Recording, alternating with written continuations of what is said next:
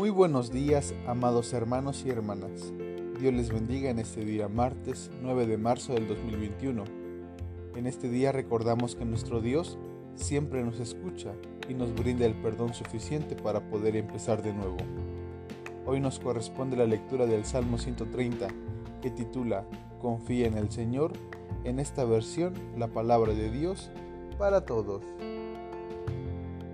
Y dice de la siguiente manera, Señor, te pido ayuda desde lo más profundo de mi ser. Señor, escucha mi voz, escucha mi grito de súplica. Señor, si tú no perdonaras nuestros pecados, Señor, ¿quién sobreviviría? Pero tú perdonas y por eso te debemos respeto. Yo pongo toda mi esperanza en el Señor, todo mi ser espera en Él. Confío en su palabra, espero en mi Señor como el guardián espera ansiosamente a que amanezca. Israel confía en el Señor, solo en el Señor se encuentra el fiel amor y la salvación. Él librará, él librará a Israel de todas sus maldades. Pues bien, amados hermanos y hermanas, este salmo es un canto de confianza, petición y súplica Hoy quisiera compartir con ustedes algunos aspectos que resumen el testimonio de este salmista. El primer punto, su corazón. Desde lo más íntimo de su ser nace este salmo. Aquellos que han dedicado tiempo en buscar a Dios han de entender que acercarse a Él, acercarse a Dios, debe ser a través de la sinceridad. Un corazón sincero y agradecido. Acercarse a Dios debe ser siempre desde lo más profundo, que nuestra oración se construya desde un corazón arrepentido y con el deseo de cambio, de transformación. El segundo aspecto será su voz. En esta confianza el salmista pide que su voz sea escuchada. Sus palabras no tendrán sentido si Dios no abriera sus oídos y escuchara las oraciones de sus hijos e hijas. Cuando el salmista dice, a ti clamo, expresa la confianza que tiene en Dios. En el pasado Dios se ha manifestado en su pueblo, con su familia, en su historia, y el salmista espera que en este presente Dios siga manifestándose en su vida, que Dios siga escuchando su oración, que Dios siga escuchando su voz y sus ruegos. Otro aspecto es su alma, aquella que une los dos aspectos anteriores, la voz y el corazón. Su alma pide a Dios perdón, ya que sin el perdón, ¿quién podría sobrevivir? Dios ve los pecados del ser humano, pero no los retiene. Dios perdona al ser humano para que pueda ser libre y no esté condenado al sufrimiento eterno de vivir esclavizados por los deseos de la individualidad y el egoísmo. Es por eso que Dios nos perdona, para ser libres.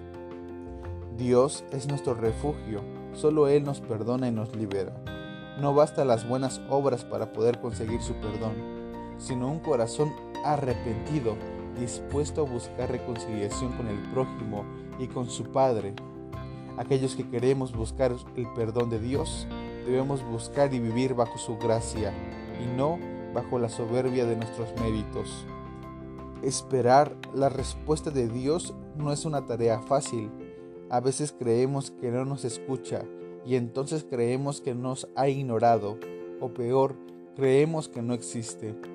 La esperanza y la desesperación se encuentran en nuestra vida y quisiéramos que rápidamente nuestra vida se resolviera.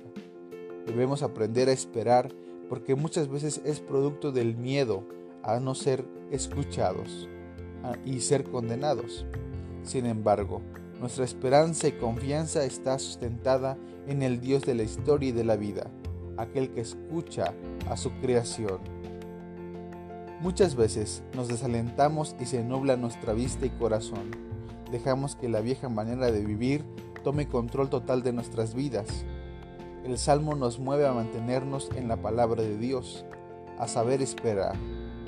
No regresemos, mantengamos nuestros pies firmes en espera de Dios en espera de su perdón y salvación.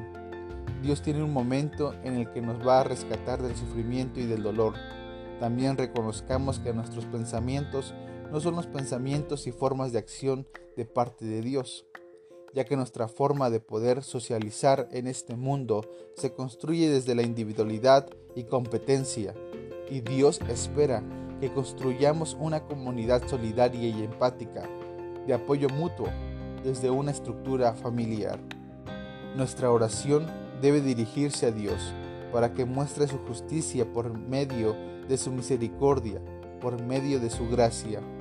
Este es el camino de la justificación, reconocerse como pecadores, como personas que fallan, buscar ser transformadas por Dios y ser reconciliadas para poder gozar y disfrutar del amor de Dios y del amor de nuestros hermanos y hermanas que nos rodean. Dios sea con cada una de nuestras familias. Busquemos la justicia y la paz de Dios. Que nuestro Padre nos siga bendiciendo y nos recuerde que Él nos ha liberado de aquello que nos quería esclavizar. Dios les bendiga, amados hermanos y hermanas. Bendiciones.